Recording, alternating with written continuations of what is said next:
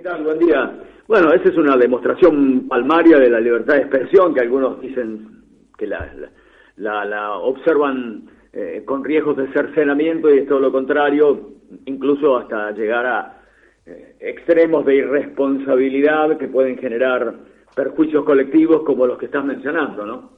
Pero en fin, yo creo que mm, de unos años a esta parte, en general, el público, la, sociedad, eh, ha comenzado a tener mayor poder de discernimiento sobre lo que publican los medios, ¿no?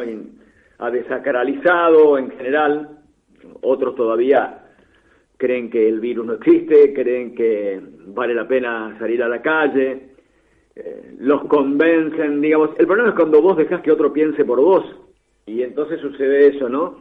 Tirar el barbijo a un costado y salir a defender a Vicentín, a quien nunca le importó un pito, ni siquiera de los que le vendían la mercadería y nunca les pagó. Pero bueno, yo creo que forma parte de un, ámbito de libertad que vivimos y de una porción importante de presuntos profesionales de los medios eh, que manifiestan una irresponsabilidad que entraña riesgo para el colectivo social. Hay que estar alerta. Bueno, ayer pasó también, hablando de, periodismo, eh, lo que le pasó a la periodista, ¿no? Eh, que, bueno, que fue tratada por, por un machirulo, ¿no? Con mucha violencia. Increíble que personajes de esta laya todavía estén, digamos, insertos en poderes del Estado. Es un fiscal de Cutralcó, provincia de Neuquén, otros de estos de la sociedad del rifle, ¿no? que están promoviendo a Trochimocho, otro de los grandes mensajes peligrosos también de algunos medios de comunicación y comunicadores, de andar armado y de que sea la justicia por mano propia y que nos transformemos en el Far West. Y la falta de consideración, pero muy bien por la joven colega que le puso los puntos, no se dejó a, a milanar y la verdad que lo puso en su lugar de una manera muy, muy importante, a punto tal que el propio fiscal tan, tan violento y tan presuntamente seguro de sí mismo cortó la comunicación. Y que esto haya sido celebrado, digamos, el, comportamiento de nuestra colega eh, por tantísima gente, eh, habla de que hay, mientras hay algunos que se queden cualquier cosa, hay muchísimos otros y otras que en realidad eh, se dan cuenta cómo es la historia y tienen mayor comprensión de lo que sucede y también de lo que se publica, que es clave. Bueno, con respecto a la política local, ¿no? Em, el, tema de los barrios, ah, hay una problemática grande, Carlos. ¿Cómo, cómo están manejando eso? ¿El, municipio se está ocupando? Y el municipio ha ido con muchos traspiés desde el comienzo de la emergencia, producto de la pandemia. Quedó en evidencia, digamos, una de las virtudes, entre comillas, que tuvo la pandemia en el mundo entero fue poner de, manifiesto las desigualdades profundas que existen eh, en el mundo capitalista, no solamente en la Argentina. Bahía Blanca tiene eh, un tercio de, pobreza en gran parte estructural y que se acrecentó y se profundizó durante los años de macrismo. Y ahora esto quedó expuesto de una manera descarnada. Eh, las acciones del municipio en, en pos de asistir eh, bueno, fueron complementadas de manera muy importante por recursos de nación y de provincia. Eh, también la actitud del Frente de Todos fue muy colaborativa, porque más allá de las diferencias que comenzaremos a discutir el año que viene, que es un año de elecciones, ahora la prioridad es que la gente sea atendida. Entonces, donde había fallas, donde había dificultades, donde no llegaba la ayuda estatal, advertíamos, gestionábamos y se podía hacer un complemento importante. Desde el primer día Federico Susbieles, que lidera nuestro espacio, estuvo al lado del intendente, siempre tuvimos un espíritu colaborativo que lo resaltábamos el otro día en el comunicado que sacamos desde el bloque y desde el espacio del que formamos parte, a raíz de la decisión que tomó Juntos por el Cambio en la provincia de obturar el tratamiento de la ley de financiamiento que había presentado el gobernador Kicillof, lo cual finalmente se acomodó y ayer eh, diputado la convirtió en ley y, es bueno que así sea porque va a ayudar eso también a lo que estamos hablando, a que haya recursos en los municipios, a que haya otra vez producción y trabajo y que de a poco las cosas se empiecen a volver un poco menos injustas, ¿no? Que es lo mínimo que podemos pedir, sobre todo formando parte de un gobierno de raíz peronista como el que integramos. Bueno, eso es importante porque esto también le da un respiro a, a los municipios, inclusive al de Bahía Blanca, el de la ley de endeudamiento. Pero por supuesto, porque no solamente le va a acercar recursos frescos porque va a generar obra pública, sino porque también los dos préstamos con tasa muy razonable que tomó el municipio para hacer frente a los salarios, entre otras cosas, durante este año, no se van a empezar a devolver ahora, sino recién el año que viene. Antes de esta ley que se votó ayer, eh, la devolución tenía que empezar ahora y le iba a complicar bastante las finanzas, que no tenemos muy en claro en qué situación se encuentran, ¿no?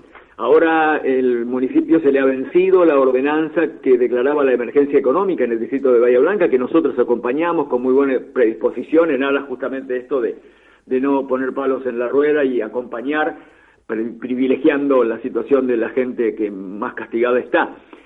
Pero resulta que en esa ordenanza de emergencia económica que ahora tienen la intención de renovar, y presuntamente sea uno de los temas de discusión el jueves en el Consejo, ahí habíamos nosotros insertado un artículo que establecía que cada vez que se echaba mano a un recurso que tenía un destino determinado, para aplicarlo a la lucha contra la pandemia debía informarse de manera documentada el Consejo y ser publicado en gobierno abierto. Bueno, a lo largo de los tres meses o cuatro que tuvo de duración el primer tramo de la emergencia económica, nunca recibimos una sola información. Y nos importa, y mucho, y en el caso particular, porque presido la Comisión de Cultura del Consejo, porque todos los recursos afectados del área de cultura eh, no han sido ejecutados, con la excusa de que esa plata fue para que la gente coma.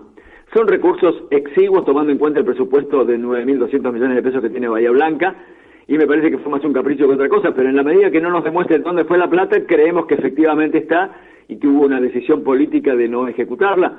En tiempos en que la pandemia eh, para ser afrontada con, alguna posibilidad de éxito tenía que tener, o tiene que tener tres patas principalísimas en las cuales apoyarse esa lucha. La asistencia sanitaria, la asistencia alimentaria y la cultura, que es indispensable como un soporte psicoafectivo para poder sobrellevar una situación como esta. Bueno, nada de eso se hizo, no se gastó un peso en los espacios culturales independientes, no se gastó un peso en el Fondo Municipal de las Artes, no se gastó un peso en eh, los eventos permanentes, no se gastó un peso. Y lo había, y en el presupuesto que nosotros no votamos en su momento, eh, pero que, sigue siendo el presupuesto que corresponde observar, allí había recursos afectados con un fin establecido. Bueno, y eso no, eh, no han resuelto, no lo han explicado, así que confiamos en que para el jueves, si tienen la pretensión de que acompañemos una renovación de la emergencia económica, estas cosas deberán ser explicadas de manera eh, profunda, comprensiva, y, que los números coincidan, ¿no? Si no, veremos qué hacemos. Bueno, eh, esto tiene que ver también con el otro día no se aprobó el de la esencialidad del de Internet.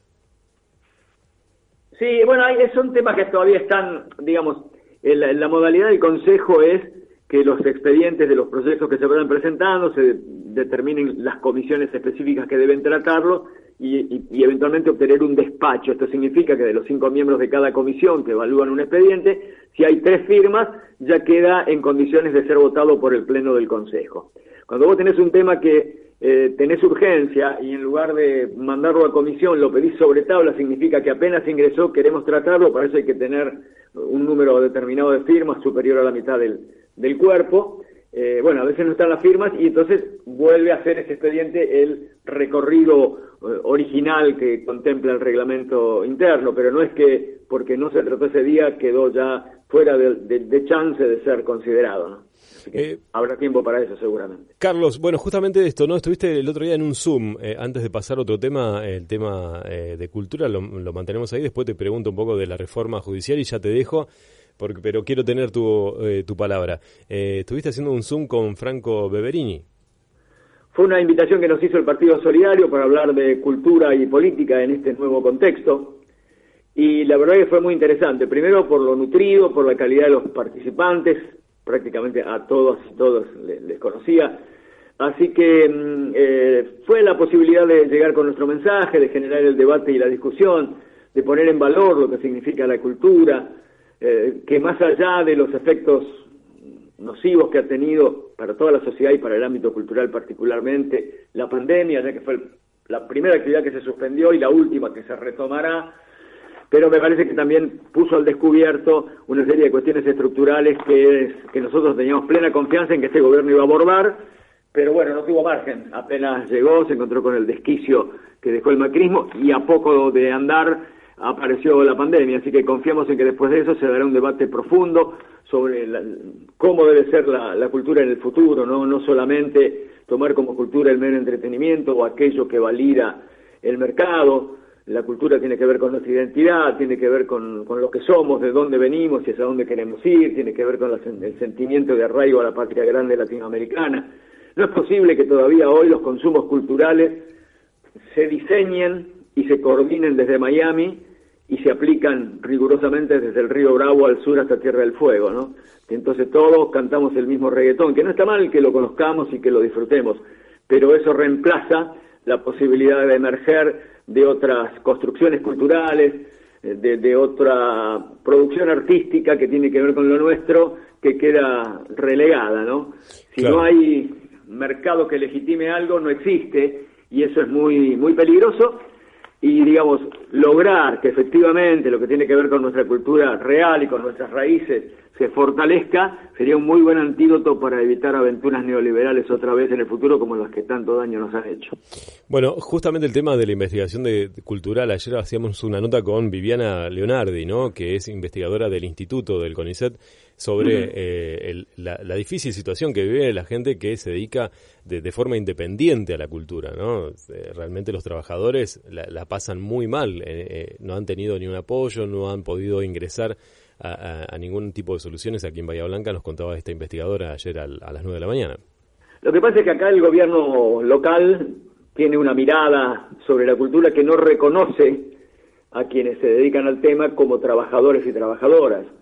Eh, en, última instancia serían personas que tienen un hobby que sirve para entretener a otros, ¿no? Pero bueno, es la mirada esta de qué lindo tocar la guitarra y, y de qué trabajás.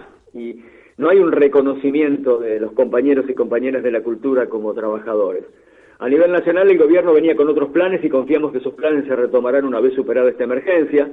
Hoy tienen que estar eh, funcionarios de Cultura de Nación repartiendo bolsones de alimentos a los trabajadores de cultura, pero igualmente Nación y provincia han hecho un aporte sustancial. 500 millones de pesos ha puesto Nación en las becas de sustentar cultura, eh, un par de nombres más que no recuerdo ahora, pero que tienen que ver con la existencia de artistas individualmente y muchos y muchas de Bahía Blanca han logrado acceder. Provincia está repartiendo un fondo de 300 millones, que no es gran cosa entre turismo y cultura en toda la provincia, pero fundamentalmente tiene el propósito de asistir no ya a los trabajadores y trabajadoras de cultura individualmente, sino a los espacios culturales para que puedan organizarse y ponerse a punto para la reapertura en la nueva modalidad que va a requerir inversiones y, cambios de, en, los lugares de trabajo. Eh, y además provincia tiene una, hace un aporte que por ahí no se, no se mensura y que no se toma en cuenta, que es el pago en tiempo y forma de los salarios completos a los 320 trabajadores y trabajadoras de los organismos artísticos del sur, la orquesta, el ballet y el coro.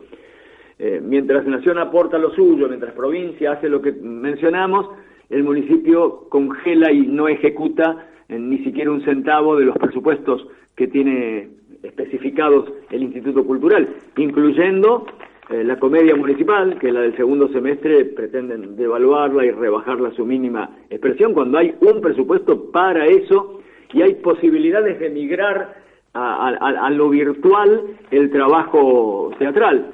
Pero bueno, no, no se ha perseguido nada de eso, no se ha tomado en cuenta un plan de contingencia que presentaron la Unión de Músicos del Sur y la Asociación de Actores para que apenas iniciada la cuarentena producto de la pandemia hubiera una asistencia desde la cultura, desde la producción artística a la sociedad, es el soporte psicoactivo, psicoafectivo por excelencia para cuando hay una situación inesperada, como fue en los primeros tiempos el encierro casi absoluto de todos y todas en la ciudad. Bueno, nada de eso fue tomado en cuenta, nada fue considerado. Y a nuestro criterio, desde el abordaje político, eh, este gobierno pretendió el 10 de enero derogar la ordenanza de creación del Instituto Cultural y todo el plexo normativo complementario, no lo lograron y ahora aprovechando la emergencia actúan y funcionan como si esas normas no existieran, pero están y se lo haremos recordar como lo estamos haciendo todo el tiempo. Por último, Carlos, ya te dejo ir, eh, pero no quiero dejar de preguntarte, hace apenas unos días nada más, todavía no pasó una semana, banderazo en contra de la reforma judicial. Que ni sabían cuál era, ni sabían de qué se trataba, pero por las dudas. La reforma judicial, digamos, que hace falta una reforma, cualquier encuesta cualquier encuesta que se maneje en el país da que nueve de cada diez argentinos y argentinas no están conformes con la administración de justicia. Entonces, algo hay que hacer. eh, el forum eh, shopping que hubo en la época de Macri, la utilización y manipulación de sectores de la justicia para la persecución de funcionarios del gobierno anterior, las barbaridades que se están conociendo, los espionajes, una serie de, disparates que es necesario ordenar, eh, las demoras eh, impresionantes, interminables en la Corte, que tiene miles y miles de causas y solamente resuelve algunas decenas. Bueno, no hay una buena eh, un buen servicio de justicia en la Argentina y es necesario revisarlo. Y por eso ha convocado el presidente a 11 juristas de distintas vertientes ideológicas para que presenten un plan. Por ahora lo único que hay es poner más jueces en el ámbito de la capital, justamente para destrabar un poco lo, el cuello de botella que significan los escasos tribunales federales que hay hoy y, mejorar la administración de justicia para todos los justiciales potenciales que somos los ciudadanos en su conjunto.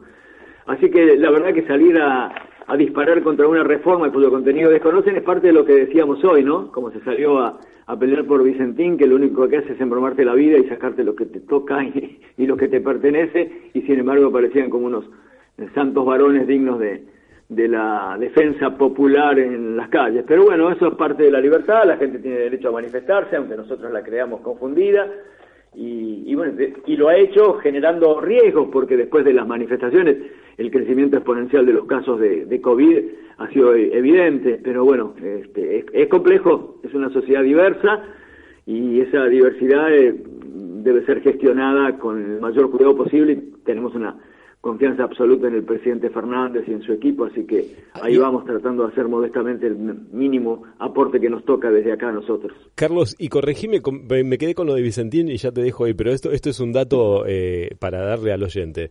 Cuando se habla de por qué no se expropió, tengo entendido que la empresa vale vamos a, no tengo el número exacto, pero sale, vale 600 millones y la deuda que tiene es de 3 mil millones.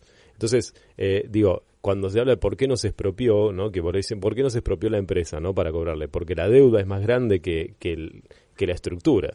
Es un desastre, esa fue una, una, de las tantas ideas que hubo para tratar de, de salvar la empresa, para tratar de darle una mano, no para aprovecharse de nada beneficioso que pudiera generar. Eh, es una empresa que llegó a la condición que llegó por el vaciamiento que hicieron sus propios dueños, no le pagaron un solo peso a todos los chacareros que le habían enviado eh, su mercadería, sacaban créditos impunemente del Banco Nación con el visto bueno del presidente cuando ya la empresa estaba fallida y toda esa plata la, la llevaban afuera. Es un desastre lo que hicieron y terminaron para algunos siendo los buenos de la película. Es vergonzoso, la verdad que fue un daño enorme. Y ahora han tenido también a su favor el acompañamiento de un sector de la justicia que impidió la idea que tenía el gobernador de Santa Fe de que la provincia pudiera participar del manejo de la empresa, incluso junto con los dueños originales, para tratar de ponerla en su lugar. Es una empresa que tiene muchos empleados, muchísimas familias dependen de la empresa. También es necesario que el Banco Nación, todos nosotros y nosotras que vivimos acá, este, recuperemos lo que se prestó de manera irresponsable. Eh, hay muchos damnificados y parece mentira que no, que no, se, no se escuchen sus voces con la misma potencia con la que se amplifica la de aquellos que sin saber mucho del caso salen a cuestionar simplemente por su gorilismo, por su postura mm, crítica del gobierno, en fin, por ese encono histórico que viene de las épocas de Viva el Cáncer, cuando Evita estaba por morir.